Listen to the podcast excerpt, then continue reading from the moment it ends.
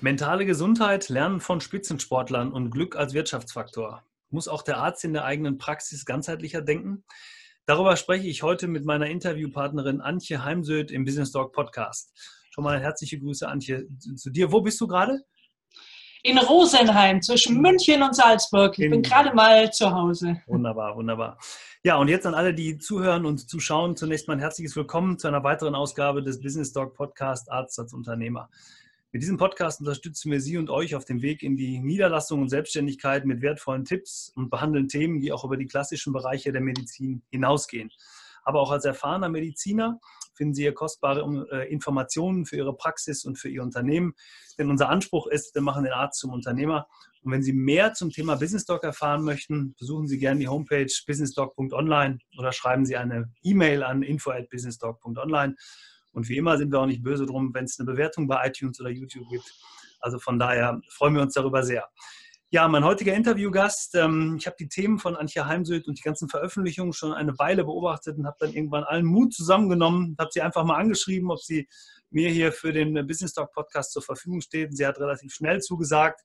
Ähm, ich freue mich umso mehr, dass sie bei dem unglaublichen Pensum, was sie an den Tag legt, da komme ich gleich nochmal drauf, Zeit gefunden hat. Sie hat gerade nochmal gesagt, sie hat sich wirklich auch die Zeit genommen. Das finde ich wirklich ganz, ganz toll. Und ähm, ja, jetzt habe ich mir hier aufgeschrieben, ich lese das mal vor, jetzt anschnallen und eine bequeme Sitzhaltung einnehmen, denn jetzt kommt die offizielle Vorstellung. Ähm, Antje Heimsöth, Jahrgang 64, ist Diplom-Ingenieurin, und als Gründerin und Geschäftsführerin des Instituts für Business und Sport Coaching Antje Heim, nee, der Heimsöd Akademie trainiert Antje Heimsöd Führungskräfte, Vorstände und Unternehmer.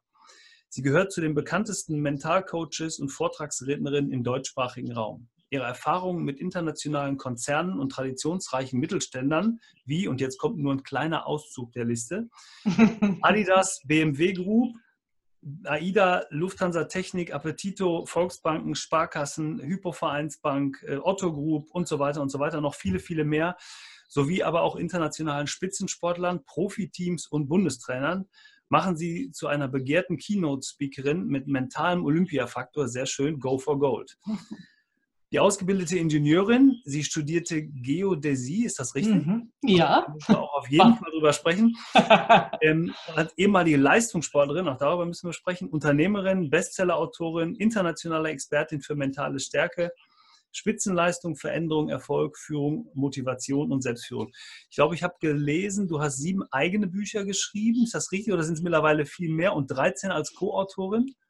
Also ich habe neun jetzt geschrieben neun. und ähm, bastel gerade am Buch 10 und wir sind uns noch nicht ganz einig über das Thema, weil ich bin der Meinung, ein wichtiges Thema ist das Thema Vertrauen, zum Beispiel auch Vertrauen zum Arzt.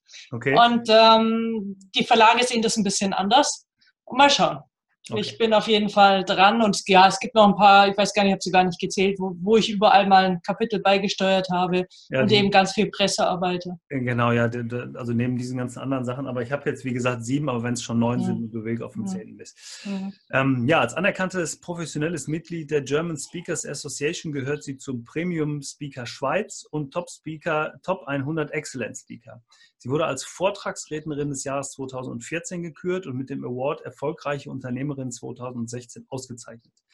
Fokus, also das Magazin, kündigt sie als Deutschlands renommierteste Motivationstrainerin an. Antje Heimsöth besticht durch ihre Praxisfundierung, durch ihre gewinnende Art und sie liefert Content vom Allerfeinsten und begeistert durch ihre Anschaulichkeit. Sie brennt für ihre Themen und ihre Kunden und das spürt ihr gegenüber. Und das sagt nicht sie von sich, sondern das sagen andere über sie. Und das ist immer noch viel, viel mehr wert. Antje, ganz, ganz lieben Dank, dass du dir Zeit genommen hast. Herzlich willkommen im Business Talk Podcast. Ich sage danke, dass du Interesse hast, über ja, mein Thema mit mir zu sprechen, zum Wohle von Dritten, dass ich jetzt also sozusagen mein Wissen teilen kann, denn ich teile unwahrscheinlich gern. Sehr, sehr schön.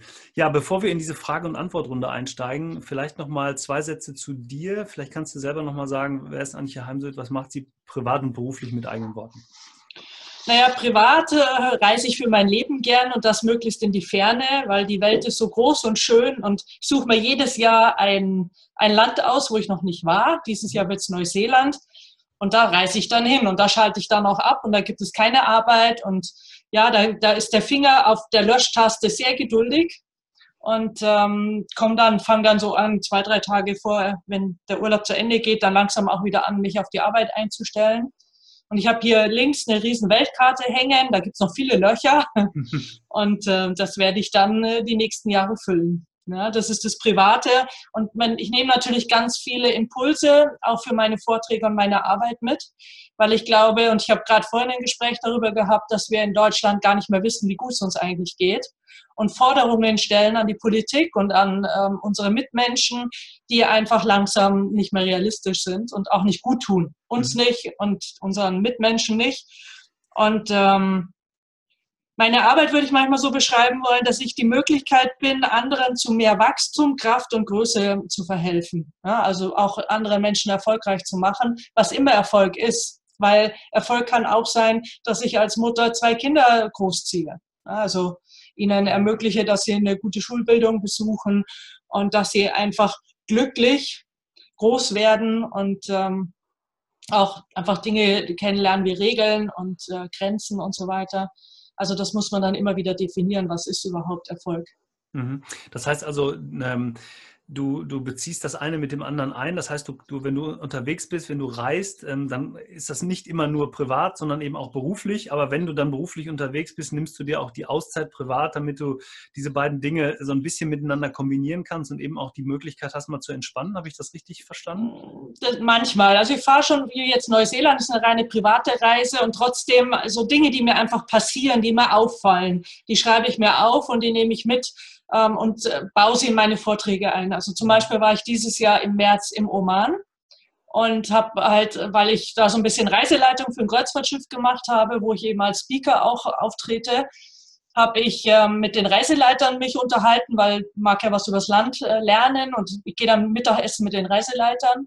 Und dann haben sie mir zum Beispiel erzählt, dass Respekt der, das höchste Gut ist im Oman. Der Respekt gegenüber anderen Menschen, anderen Religionen, anderen Verhaltensweisen, anderen Glaubensansätzen und ähm, dass sie das eben auch leben, indem sie zum Beispiel in Salala eine Christenkirche haben und auch einen Hindu-Tempel. Und, äh, dies, und dass man nur was wert ist, wenn man eben oder respektiert wird, wenn man eben auch Respekt lebt und dass man nur Mensch ist, wenn man respektvoll mit anderen Menschen umgeht. Ja, schon hardcore formuliert. Mhm. Aber genau diesen Respekt wünschte ich mir wieder bei uns. Ja, diese ständige Bewerterei, Abwerterei, wie Menschen mit anderen Menschen über Social Media umgehen, ähm, wo du dann liest, dass der Eventmanager von einem Kreuzfahrtschiff ein Trottel sei, dass äh, unsere Politikerin Frau Merkel eine Prostituierte ist und so weiter. Das ist für mich ein No-Go. Mhm. Trenne Sache von der Person, diskutiere in der Sache. Wir können ja gerne über Politik diskutieren, aber deswegen lassen wir bitte den Menschen in Frieden. Wir, jeder ist okay, so wie er ist. Und wir müssen ja nicht alle dick miteinander befreundet sein. Aber so diese Wertschätzung und Anerkennung, die sich alle Menschen wünschen, die sollten wir selber wieder mal mehr geben und andere Menschen spüren lassen. Und das wird mir auf so Reisen dann immer wieder sehr bewusst und ähm, nehme dann einfach solche nochmal Wahrnehmung und ähm, Impulse wieder mit. Und mhm. die bringe ich dann hier auch wieder an, an den Mann, an die Frau. Auf die Bühne sozusagen. Auf die Bühne. Ähm, das ist mir ähm, wirklich auch schon aufgefallen. Du bist jemand, der gerade auch äh, in dem Bereich der, der sozialen Medien Stellung bezieht. Also du lässt ja. nicht einfach irgendwas stehen, sondern du sagst deine Meinung, du stehst für deine Meinung und vertrittst diese Meinung auch. Also nicht nur mit, ja. einem, mit einem, kurzen Slogan, sondern wirklich teilweise mit einem Statement dahinter. Ähm, ja. Ist das, ist das eine, eine Philosophie und ist das etwas, was dir, was dir viel bedeutet? Naja, es ist ein zwieschneidiges Schwert. Es gibt schon Kollegen, die mich dafür verurteilt haben und gesagt haben, das, das macht man nicht und haben irgendwelche Strichlisten geführt, wie viele Gedanken sind jetzt da positiv und wie viel negativ. Und ähm, weil ich ja auch natürlich für das Thema positives Denken stehe, wobei ich eben immer ganz klar sage, Optimismus ist wichtig, aber Optimismus zeichnet sich nicht dadurch aus, dass wir 24 Stunden, sieben Tage die Woche immer nur Chaka Chaka, Halligalli drauf sind. Und ähm, auf der Bühne muss ich polarisieren und provozieren, unbedingt, weil ich glaube nicht, dass ich irgendwelche Mauern zum Wackeln bringe, indem ich einen Kuschelkurs in meinen Trainings halte oder eben auch in den Vorträgen, sondern ich werde ja auch deswegen für die Bühne gebucht, dass ich eine Stellung beziehe, dass ich eine Meinung habe und dass ich provoziere. Und selbst wenn Menschen nicht meiner Meinung sind, aber wenn sie anschließend darüber diskutieren, dann habe ich schon gewonnen. Mhm. Ja, weil es mir wohl bewusst, dass ähm, viele Menschen nicht meiner Meinung sind, vor allem nicht, wenn ich sage, es geht uns hier sau gut. Lasst uns nicht immer auf die, auf die Sorgen, die wir angeblich haben, schauen. Ich weiß immer gar nicht, welche Sorgen das sind, weil heute Nachmittag war so schön, hat mir eine Kollegin erzählt, die Kosmetikerin ist. Du Antje, da liegt jemand bei mir auf der Liege und sagt, ich bin so arm als Rentnerin, kann sich meine Kosmetik leisten, hat zwei Häuser in Dresden und hier, aber sie ist eine arme Rentnerin und weil sie so eine arme Rentnerin ist, wählt sie jetzt AfD. Und mh, hm, da tue ich mir schwer. Ne? Und, das, äh, ja. und dass da natürlich dann viele auf so einem Vortrag auch sagen, ey, was, die erzählt so viel Nonsens, kann ich mitleben. Mhm. Ne? Aber ich glaube und ich bin zutiefst überzeugt, wir brauchen wieder mehr Zufriedenheit, wir brauchen so ein Stück wieder dieses Glücklichsein, die glücklichen Momente wahrnehmen damit es uns einfach psychisch und physisch besser geht, weil dass das miteinander zu tun hat, das wissen alle Ärzte. Äh, Psy also ähm, Psychoneuroimmunologie. Ne? Mhm. Und ähm, daher, ja, polarisiere ich bewusst, nehme ich bewusst Stellung, wohl, dass ich manchmal auch unsicher bin. Soll ich es machen, soll ich es nicht machen? Mhm. Das heißt aber, es ist dir dann auch mehr und mehr egal, wäre jetzt vielleicht das falsche Wort egal, weil du, du achtest ja schon drauf, dass, was du sagst, du setzt es auch bewusst ein. War das denn immer so, dass du gesagt hast, ich sage jetzt meine Meinung oder ist mhm. das auch etwas, was sich bei dir wirklich entwickelt hat, auch ähm, bei, der, bei der ganzen Erfahrung, die du jetzt in den letzten Jahren ja gesammelt hast? Also auch vielleicht auf dem Weg zur Unternehmerin immer mehr. Mhm. Also ich habe es sicher immer schon getan, ich tue es jetzt etwas bewusster. Ich bin ein bisschen vorsichtiger, überlegter es ist mir aber überhaupt nicht egal, dass Menschen dann anfangen, auch auf mir rumzuprügeln, mich zu rezensieren mit Lügen. Also auf Google zum Beispiel hat jemand etwas behauptet, den habe ich nie kennengelernt, der war bei mir nie in einem Seminar. Ähm, das hat er bei einer Rechtsanwaltskanzlei dann auch gemacht. Das hat er dann aber wieder gelöscht, als die Kanzlei ihm halt auch gesagt hat, hey, es gibt sie gar nicht, sie sind bei uns nicht Kunde. Oder dass dann Frauen in Blogs nachhaltig immer und immer wieder über meine Bücher schimpfen. Ähm, das ist mir nicht egal. Mhm. mitnichten, weil ich bin sehr emotional, damit auch verletzlich und angreifbar. Aber genau diese Emotionalität macht Unternehmerdasein aus, ist ein absoluter Erfolgsfaktor. Ja. Weil Emotionen motivieren, Emotionen stecken an und überleg mal, ich gehe auf die Bühne und hätte keine Emotionen. Das, das, das geht überhaupt nicht. Ja. Ja. Aber ich habe halt auch nicht einen Panzer um mich herum. Ich bin schon verletzlich, wenn nicht mehr so, wie ich schon gewesen bin. Aber ja, es ist eine Gratwanderung. Mhm. Das heißt aber auch letztendlich, das ist ja ein schönes Learning, wenn man jetzt daraus hört, ähm, man muss das vielleicht auch ein Stück weit aushalten, dass das so ist, aber trotzdem ja. seine Meinung vertreten. Und wenn ich überlege, was ist jetzt wichtig, wir sprechen ja auch, dein, ein, eines deiner Hauptthemen ist ja das Thema mentale Stärke, da gehört es ja dazu, dieses auszuhalten, auch zu sagen. Jetzt natürlich steht nicht jeder, äh, der hier zuhört und jeder Arzt, gerade als Unternehmer, auch nicht auf der Bühne, aber seine Bühne ist eben seine Praxis oder das Krankenhaus. Ja. Wie, wie lerne ich diese mentale Stärke? Du, du, bist, ja, du bist ja wirklich ähm, mit, mit, mit Menschen ähm, in Verbindung, die in der Öffentlichkeit stehen. Also wir haben gerade dieses mhm. Thema Spitzensportler, Profisportler, mhm. die ja auch einen hohen Druck aushalten müssen mhm. von außen, auf die natürlich auch bei jeder kleinsten schlechten Leistung immer wieder eingeprügelt wird. Mhm. Wie entwickle ich das? Wie kann ich das, wie kann ich für mich eine mentale Stärke erreichen? Ähm, bevor wir dann dieses, dieses Thema Switch zum Arzt mal bekommen. Vielleicht kannst du mhm. da noch was zu sagen. Naja, ich sage immer, das heißt ja Mentaltraining, also da steckt das Wort Training drin. Das sind für mich viele kleine Übungen, die ich dann aber wirklich in meinen Alltag einbauen muss, darf, soll. Mhm. Und ähm, die dann auch kontinuierlich mache, weil gerade Ärzte kennen den Begriff der Neuroplastizität. Das Gehirn ist plastisch, veränderbar.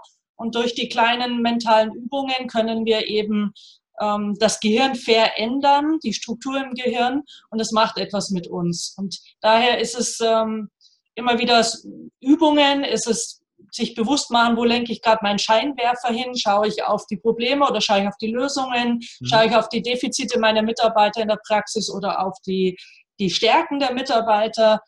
Ähm, es ist, und das ein bisschen das Schwierige ist, es gibt ja nicht das Mentalrezept oder das Erfolgsrezept oder das Motivationsrezept. Man geht zum Arzt, sage, was man hat, bekommt ein Rezept, geht in die Apotheke und man ist nach ein paar Tagen wieder gesund. Sondern äh, man muss immer wieder schauen, was passt zu mir als Mensch, zu meiner Art zu denken, zu meiner Art zu leben. Und das braucht ein bisschen Ausprobieren. Und deswegen begleite ich zum Beispiel Spitzensportler. Ich begleite, also ich bereite jetzt gerade fünf Spitzensportlerinnen aus fünf verschiedenen Sportarten auf die nächsten Olympischen Sommerspiele vor. Braucht es auch eine langfristige Begleitung. Ja, damit ich die Menschen immer besser kennenlerne, damit ich auch so ein bisschen die Knöpfe kennenlerne und sie auch immer wieder erinnere an Dinge, die vielleicht einfach mal wieder im Alltag so ins, ins Unterbewusstsein verschwinden, sie auch ein Stück ermahne, ihre Übungen zu machen. Ähm, das ist, ist eine Haltung. Für mich ist mentale Stärke definitiv eine Haltung und eine Einstellung zum Leben. Mhm. Und das ist eben nichts, was man so mal beliebig aus der Schublade zieht und dann funktioniert's, sondern das heißt schon, dass sich zum Beispiel auch das Umfeld ändert, dass man ähm, anders mit sich selbst und, und Dritten kommuniziert und ähm, Dinge einfach anders macht. Mhm. Warum ist das Umfeld wichtig? Also dieses, dieses Thema, die Frage danach, wenn ich etwas, etwas möchte, eine Veränderung möchte oder ähm, gerade das Thema Veränderung hat ja fürs Umfeld immer eine ganz, ganz große Bedeutung. Das Umfeld möchte ja, dass es uns gut geht, möchte nicht, dass sich was ändert, möchte vielleicht nicht, dass wir den nächsten Schritt gehen, dass das Umfeld vielleicht nicht nachkommen kann. Ähm, welche Erfahrung hast du da gemacht? Es gibt genug Studien darüber, ich kram gerade in meinem Gehirn, wie die eine heißt mit E, mir fällt sie gerade nicht ein. Ähm, es gibt genug Studien darüber, dass zum Beispiel schlechte Laune einfach überspringt. Das wissen wir alle, wenn wir gut gelaunt in eine schlecht gelaunte Gruppe kommen. Wie lange dauert es, dass wir noch gut gelaunt sind? Mhm. Thema Spiegelneuronen ist eben auch ein ähm, Thema. Daher ist es schon wichtig, dass ich mir ein Umfeld suche, was erstens eben nicht so dieses nur jammern, nörgeln, kritisieren und vor allem auf Menschen draufhauen, die etwas können, was sie selber, also die, die mir etwas vorwerfen, was sie selber nicht können und dann mich abwerten, weil sie selber auch können, gerne können würden. Das ist ja so ein nettes Machtspielchen zwischen mhm. Menschen, dass wir Menschen abwerten, ähm, weil sie entweder dieselbe Macke haben wie ich und gerade in den Spiegel schaue oder der andere etwas hat, was ich auch gern hätte, aber selber bisher mir nicht aneignen konnte. Und ähm, da braucht es sehr viel Reflexion, Reflexion, die wir heute uns keine Zeit mehr für nehmen. Ja, mhm. selbst am Wochenende, die Menschen, dann geht man essen, dann setzt man sich aufs Bike und fährt irgendwie 1000 Kilometer über die Alpen oder man rennt irgendwie einen Berg hoch oder und wir bräuchten eigentlich wieder Zeiten, wo wir uns einfach irgendwo hinsetzen, die Stille aushalten und zulassen, was da durch unseren Kopf marschiert und das zu klären und sich zu fragen, was ist mir eigentlich wichtig im Leben, was möchte ich denn mal, dass auf meinem Grabstein über mich steht oder auf meiner Grabrede über mich gesagt mhm. wird um entsprechend jetzt schon mein Leben entsprechend eine Richtung zu geben und auszurichten. Mhm. Das heißt also, mein persönliches Umfeld ähm, sollte ich so wählen, dass, dass das mich eher unterstützt, als dann wieder runterzieht. Kann das unter Umständen heißen, dass ich mich auch mal trennen muss von Menschen, ja. die meinem ja. Umfeld mir nicht gut tun?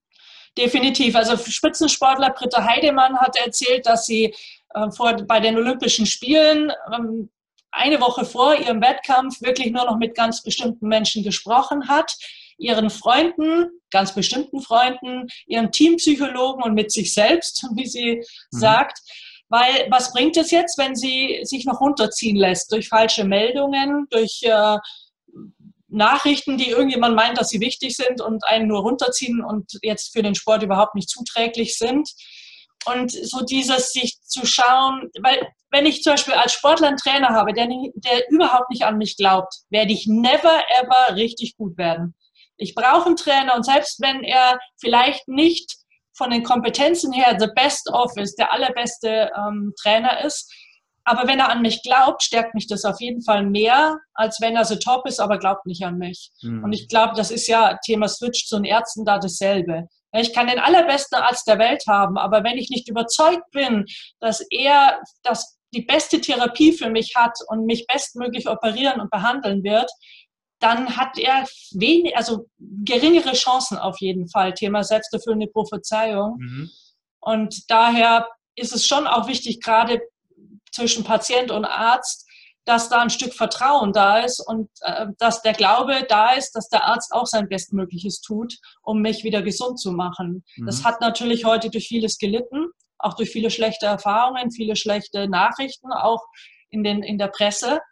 Und ähm, aber wenn ich mich selber stärken will, ganz klar brauche ich ein, ein, lieber ein kleineres Umfeld, also lieber ein, zwei, drei richtig gute Freunde als ein großes Umfeld und ganz viel Bekannte, mhm. aber es tut mir nicht gut. Also das, äh, da sind ja jetzt zwei Dinge drin, die ich wirklich äh, total interessant finde. Auf der einen Seite das Thema, wenn ich etwas Neues tun will. Äh, du hast gerade von der, von der Spitzensportlerin gesprochen, die sich eine Woche vor einem wichtigen Wettkampf nur noch mit den Menschen unterhält, die ihr dieses Gefühl geben, dass sie genau alles kann, dass sie auf dem richtigen Weg ist und dass es nichts gibt, was sie von dem Erfolg abbringen kann. Ähm, ja. Das würde ja bedeuten, wenn ich etwas, wenn ich etwas umsetzen will, also ich denke jetzt mal gerade an den Arzt, der aus dem Krankenhaus in die eigene Praxis möchte, der sollte sich wahrscheinlich jetzt nicht mit den Ärzten unterhalten, die seit 20 Jahren frustriert in ihre Praxis gehen und sagen, ich kann meine keine die Medizin nicht machen, die ich immer machen mhm. konnte. Und er kann vielleicht, ähm, sollte sich vielleicht ein Umfeld suchen, was ähnlich motiviert ist wie er, um, um sich nicht, also er soll sich nicht verschließen, natürlich vor, mhm. vor Dingen, die stimmen und die, die faktisch da sind, aber sich vielleicht mit den Leuten umgeben, die erfolgreich sind, die tolle Praxen führen, die auch zeigen, wie so etwas funktionieren kann. Also vielleicht auch neben einem System, dem gesetzlichen System hier in Deutschland, was vielleicht ähm, zwar anspruchsvoll ist, aber auch nicht viel individuelle Medizin zulässt. Oder auf der anderen Seite mit Praxen, die das trotzdem erfolgreich umsetzen. Ne? Also dass mhm. man da wirklich die, den, den schmalen Grad findet. Wäre das so ein Weg? Ja, für mich also im Prinzip drei Punkte. Das eine ist, ich sage immer, such dir Förderer. Das sind Menschen, die dich schätzen und dir sagen, das schaffst du. Einfach mhm. die überzeugt sind und dir das immer wieder auch sagen. Du brauchst Unterstützer, das sind Menschen, die dich schätzen, also die dich als Mensch sagen, ich achte dich. Aber in der Sache, lass uns mal diskutieren über. Ja, aber mhm. ganz wichtig in der Haltung, ich bin okay, du bist okay. Und ähm, dann brauchen wir Vorbilder. Also ich selber habe ja das Motto, lerne von den Besten. Ich suche mir immer wieder ähm, erfolgreiche Menschen, wie zum Beispiel Oliver Kahn, und äh, verbringe Stunden mit diesen und interview sie und frage sie, hey, wie hast du es eigentlich geschafft? Was mhm. war denn für dich wichtig? Was waren Erfolgsfaktoren? Ich lese viele Bücher, über 5000 Bücher. Du findest mich nie ohne Bücher. Und äh, so dieses Lerne von den Besten, also sprich, such dir Praxisinhaber, die eine Praxis aufgebaut haben, vor allem heute in den moderneren. Wir arbeiten ja heute anders in den Arztpraxen mhm. als noch vor 20 Jahren. Ja. Und, und frag die, vor allem die schon ein bisschen älter sind, die jetzt auch nicht Angst haben, dass du ihnen irgendeine Idee klaust und sie deswegen so mit Informationen zurückhalten.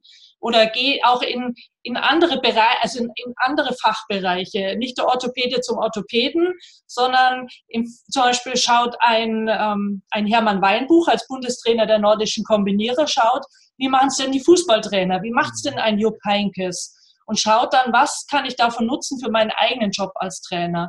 Und da finde ich es ganz wichtig, dass wir einfach mal schauen, wie machen es denn zum Beispiel andere Arztpraxen in anderen Fachbereichen? Mhm. Ich glaube, ja, eben. Ja, genau. Das ist super wichtig, weil das ist etwas, was, was, ich, was wir auch immer wieder oder ich in der täglichen Praxis wirklich mit Ärzten in der Niederlassungsberatung erlebe, dass man viel zu sehr an dem hängt, was in der Vergangenheit gewesen ist und wenig offen ist für das neue System. Ich ja. sage die sollen mal raus aus ihrer Welt im Döschen, also die Glaskugel mal wegnehmen und mal außerhalb gucken, können auch noch ja. ganz andere Bereiche sein. Deshalb finde ich auch wichtig, dass der Arzt eben nicht nur im ärztlichen Bereich Fortbildung macht, mhm. sondern mal auf ganz andere Fortbildung geht, auch Persönlichkeitsentwicklung mhm. macht, ähm, deine Seminare besucht, andere Seminare besucht, um einfach mal zu gucken, ich komme mal raus aus diesem System, mhm. damit ich mir neue, äh, neuen Input auch holen kann. Ne? Ja, definitiv. Äh, finde ich total wichtig. Aber ja, Menschen sind heute das, was die eigene Fortbildung angeht oder Persönlichkeitsentwicklung, echt geizig verstehe ich nicht, weil für mich war es immer die beste Investition in mich und meine Lebensqualität und Lebensfreude und ja. auch in eben mein Unternehmertum, was sich ja nun erfolgreich darstellt.